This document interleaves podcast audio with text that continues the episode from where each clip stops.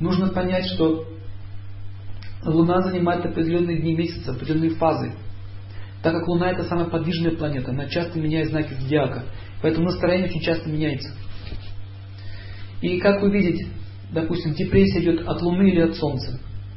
Если человек говорит, я устал, я хочу счастья, счастья в жизни нет, там вот такая депрессия. Означает по солнышку. А если с Луной связана депрессия, как он будет себя вести? Вот догадайтесь, как? Я не знаю, я что-то хочу, сам не знаю чего. Ой, как мне все это, не могу это все видеть. Ой, муж мне надоел, это мне надоело, все мне надоело. А так она, ай, ай, ходит. В уме покоя нет. И он начинает обычно их заводить. Например, женщина, когда у нее луна плохо влияет, ну, так, контакт плохой с луной, как она себя ведет? Она ворчит все время ходит. Так она себя ведет. Ворчливо очень ведет себя. И мужчина, мужик так смотрит на нее. Так, пошел в гараж, подальше куда-нибудь от нее. А он пошел в гараж, понимаем, в гараж пошел, меня бросил.